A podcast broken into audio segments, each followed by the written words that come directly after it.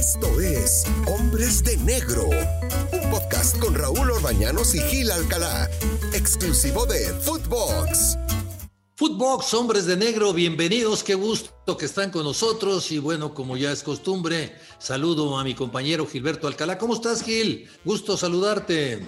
Igualmente, Raúl, qué gusto saludarte a los amigos de Hombres de Negro, que cada vez tenemos más adeptos y nos encanta que estén escuchando aquí por Footbox. Y siempre, bueno, dando nuestras opiniones que son, como siempre lo digo, somos dueños de, nos, de nuestras palabras, no de la verdad, pero una opinión creo que basada en lo que vemos, ¿no? Oye, ¿cómo calificarías esta jornada? Todavía falta un partido, pero ¿cómo la calificarías? Si habría que ponerles una calificación del 1 al 10 en una forma global al arbitraje este fin de semana. Fíjate que en una forma global de, de, las tres primeras fechas, yo creo que 7.5 sí la tienen, ¿eh? ¿Eh? creo que van, en algunos casos van mejorando y creo que vamos viendo árbitros incluyendo árbitros con gafete internacional, Raúl, que eso es lo que nos preocupa, que no, no, no se ve esa mejoría, ¿no? O sea, a un árbitro internacional le tienes que estar viendo en cada partido que no cometa los errores que ha cometido en partidos anteriores o en, jornadas anteriores o en, este, años anteriores, ¿no? y creo que a los árbitros de primer nivel ya se les debe de exigir un poquito más, la comisión debe de ser un poquito más estricto eh, con ellos, llamarlos a cuentas, porque son el ejemplo para los que vienen atrás. Y eso eh, creo que es muy importante que el, que designa tenga bien saber quién, a quién vas a designar, porque es el ejemplo para el resto de los árbitros, ¿no? O sea, los nueve que salen hoy, que ya estamos platicando al rato de este chico Guillermo Pacheco, que lo, felicitamos y todo eso, los, los, chicos tienen que venir empujando y hoy en el arbitraje es súper necesario. Sí, claro, por supuesto, es el otro día decías tú que es igual que el futbolista, exacto, hay que debutarlo, hay que irlo llevando, hay que irlo llevando, hay que irlo llevando hasta que se consolide, siempre y cuando, claro, tenga, tenga madera, ¿no? Porque si no, pues de poco sirve. Ahora, Gil, dime una cosa, eh, no pasará un poco con los árbitros, como lo que pasa en ocasiones con algunos futbolistas, que ya cuando llegan a ser más o menos figuras, ya creen que con solo pararse en la cancha pueden arbitrar? Raúl, le diste al clavo, le diste exactamente al clavo, por eso es ahí donde entra la comisión de árbitros, ¿no? El, que esté encargado del área técnica, del área designadora, es llamarlos a cuentas y sentarse con los árbitros. Si no pasa nada, eh, seguimos siendo seres humanos y bien lo dices tú. Vemos a grandes futbolistas, hemos tocado y hemos visto durante 30 años dentro del arbitraje que ya tenemos a grandes futbolistas que de repente, lejos de ir mejorando, de repente entran en, un, un tema de confort y te voy a decir, el VAR ha metido a muchos árbitros a un tema de confort, porque, eh, porque eh, como se dice coloquialmente, no, eh, ah, pues ahí arriba me van a decir y vamos a sacar al güey de la barranca. No, creo que ha perdido esa parte del árbitro, esa responsabilidad, esa, esa dignidad que debe tener dentro del terreno de juego. Ya, si tú te das cuenta, cada decisión, cada saque de mano, saque de esquina, ah, le están diciendo, vaya a ver al bar, vaya, porque según al principio nos dijeron que aquel que fuera a decirle al árbitro que vaya a ver el bar tendría que ser amonestado. Y hoy en cada partido vemos a tres o cuatro personajes eh, de futbolistas pidiendo al árbitro en cada acción que, les, que, se sienten agredidos, este, que vaya a ver el, el, bar, ¿no? Y sí, entran en una zona de confort y hablar con ellos, y el que entienda bien sigue, y el que no entienda, pues hermano, darle las gracias. Fíjate que acabas de tocar un punto buenísimo, Gil, pero un punto buenísimo. El otro día yo estaba comentando con un buen amigo, le decía, pero uno de los problemas en México es que no hay un árbitro. Hay en la cancha 23 árbitros y dos asistentes eh, y, hay un cuarto oficial. ¿Por qué 23? Porque todos pitan adentro. A ver, amarilla, sácale amarilla, expúlsalo. Oye, ah, me jaló. Todo mundo aquí en este fútbol nuestro de cada día, todo mundo le quiere decir al árbitro qué es lo que marque. Y pocos son los árbitros que los ponen en línea, ¿eh?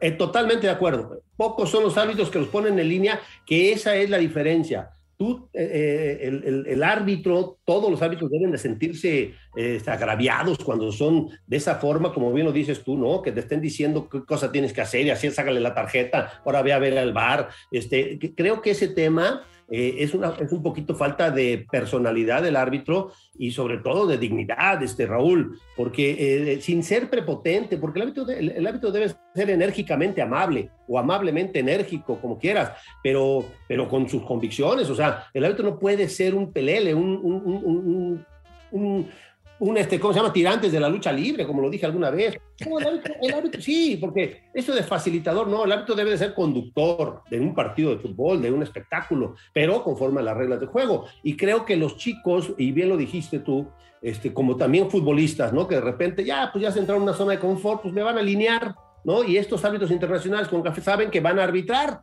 Entonces, hagan lo que hagan, digan lo que digan, pues ahí, ahí sigue, ¿no? Creo que por ahí este, habría que ver con la comisión designadora y con el área técnica que llame a cuentas alguno que otro árbitro, incluyendo internacionales que de repente se sienten intocables, ¿no?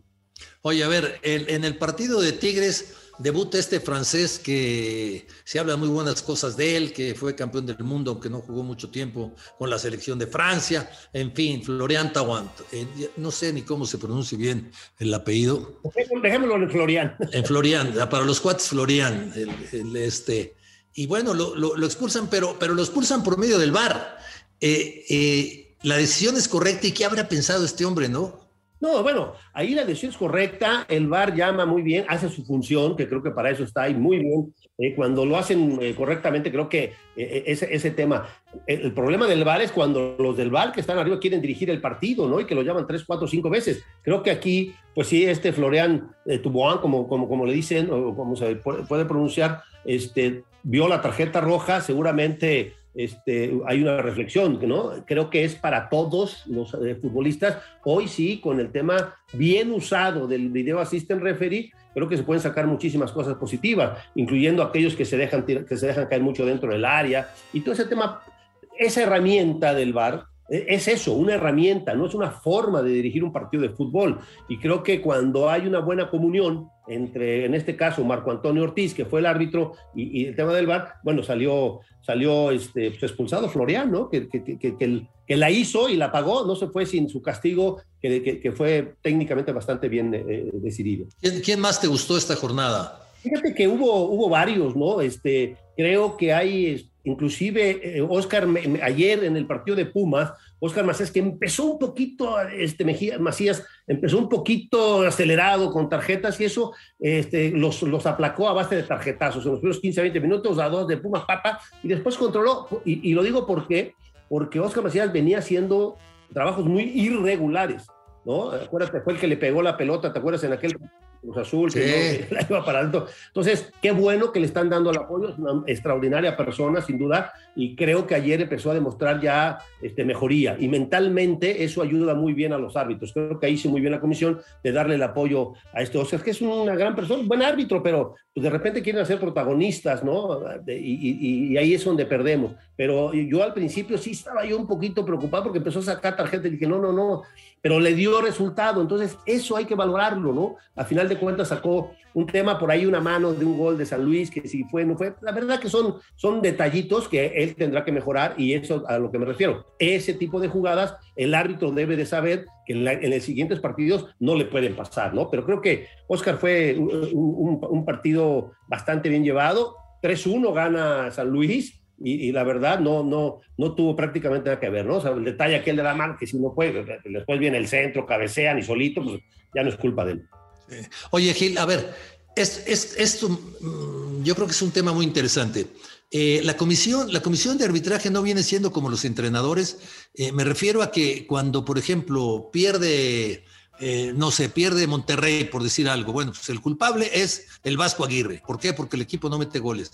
Los futbolistas no son tan culpables como el Vasco Aguirre. Atención, la comisión de arbitraje pone al árbitro y el árbitro se equivoca. Ah, es que la comisión de arbitraje no designa bien, pero tanto al futbolista como al árbitro ya le diste armas para trabajar. Y el problema es que ellos no lo saben aplicar y siempre va arriba las culpas. O sea, eh, eh, esto del VAR todavía los disculpa más pero siempre eh, caemos, no, bueno, es que la comisión de arbitraje, es que el entrenador, ¿no estás de acuerdo conmigo? Sí, totalmente de acuerdo. Por eso hablamos de los de gafete internacional que comenté hace ratito, ¿no? Los de gafete ya se sienten indispensables, ¿no? Indispensables, no, todos somos necesarios, ninguno somos indispensables. Pero aquí, si a estos árbitros que tienen el gafete, que deben de poner la muestra, les estás corrigiendo la página cada ocho días en sus partidos, pues imagínate los que piensan atrás. Y sí, cuando tú le das a un árbitro internacional, porque para eso tiene el gafete, para llevar y, a buen término un partido 90 minutos, ¿no? Obviamente que es humano y que tiene errores, lo entendemos, y estuvimos ahí muchos años, más de 500 partidos en primera división, creo que... todos más de 500 partidos en primera división, nos, nos, nos, me acuerdo y, hasta se me pone chinita la piel. Este. Qué bárbaro, qué número. yo me acuerdo de uno perfecto tuyo, una final entre América y Tecos. Ah, sí, claro, América. Oh, y también la otra final extraordinaria fue Pumas Chivas, aquella que se fueron a penales, ¿te acuerdas? Ah, claro, en Ciudad Universitaria. Los dos los transmití yo, fíjate. Uh, y, y, afortunadamente me fue bien contigo y ahorita estamos trabajando toda Sí, no, pues, dos, partidos, bastante, bastante complicados. Y entendemos que el árbitro es humano y que se tiene que equivocar, pero hay de errores a horrores, como decía don Arturo Yamazaki, ¿no? Una cosa es un error y una cosa es un horror. E, e, ese es el tema en, el arbitraje. Y creo que eh, eh, exigirles no, no te va a hacer menos ni nada. E, entendemos que sí, cuando le das las armas al árbitro, yo sí, eh, el otro día comentamos aquí de un chico que pitó el de Toluca Tigres, que se me hacía muy verde, como cuando le dieron a, a, este Mario Vargas, también un, Pachuca América, si no mal recuerdo, empezando el torneo anterior, que también no, le fue mal. Creo que ahí es donde, ahí sí, hay que decirle a la comisión designadora de que debe de valorar qué tipo de partidos, qué, qué integrantes están dentro y fuera de la cancha para que el chico hay que llevarlo, como bien, como bien lo estábamos comentando tú, tú y yo aquí en Hombres de Negro, eh, llevarlo poco a poco como a los jugadores, ¿no? 15 minutos, 20 minutos, con este partido, contra este partido, y así igual a los árbitros. Pero creo que en estas tres jornadas eh, ha habido errores marcados sin duda ninguna, pero creo que están aprobados hasta, hasta eh, lo que es mi punto de vista. Dos debuts en esta jornada, dos debuts. Pacheco en el Atlas, Pachuca contra Atlas, y Quintero en el Querétaro León. Dos debuts. Te hicieron caso, Gil. Sí, no, y está bien, qué bueno. Yo prefiero, te lo prometo, y sobre todo en este inicio del torneo, no porque menospreciar los, en los inicios de los torneos, que todos los puntos valen y al final de cuentas todo el mundo está peleando por un puntito, por un golecito más eh, cuando está terminando el torneo. Pero es este eh, Buitrón, Quintero Buitrón, que fue, es hermano de un gran árbitro, compañero mío gran amigo, gran persona, este asistente internacional, este, la, verdad lo, lo, hizo bien, ya había estado en, una, en un partido creo que de, de, preparación o algo ahí en Guadalajara, pero qué bueno que, y hoy vamos a ver, hoy, hoy lunes con este partido de, de, Pachuca contra, contra Atlas, a otro chico, Guillermo Pacheco, que le deseamos la mejor de la suerte. Yo me acuerdo todavía, porque este año, creo que ya lo había comentado, 4 de octubre, cumplo 30 años de haber debutado en Primera División. ¿Y qué partido te tocó? Caxa Toluca en el Estadio Azteca, Raúl. Ah, mira, difícil pitar en el Azteca, hay como, como 50 cámaras. Sí, 4 de octubre del 91 debutamos en primera división en, la liga, ¿sí? Fíjate, entonces entiendo a estos chicos, qué bonito, ¿no? Salir y, y todo, la parafernalia que se hace extraordinario y, y pues siempre con la ilusión de llegar hasta lo más alto. Perfecto, Gil. Te mando un abrazote y por lo pronto la calificación de Gil Alcalá para el arbitraje hasta este momento es aprobado. 7.5. 7.5. Sí. Aprobada, aprobada sin duda ninguna. Y ojalá por ese camino. Y hoy el mayor de los éxitos para Guillermo Pacheco. 7.5 sube a 8, ¿eh? no, no seas barco, no seas barco. un abrazote, Gil. Abrazo igualmente a todos, amigos de Hombres de Negro, Footbox. Footbox, aquí estamos en Hombres de Negro. Abrazote, gracias por acompañarnos. Esto fue Hombres de Negro con Raúl Orbañanos y Gil Alcalá, podcast exclusivo de Footbox.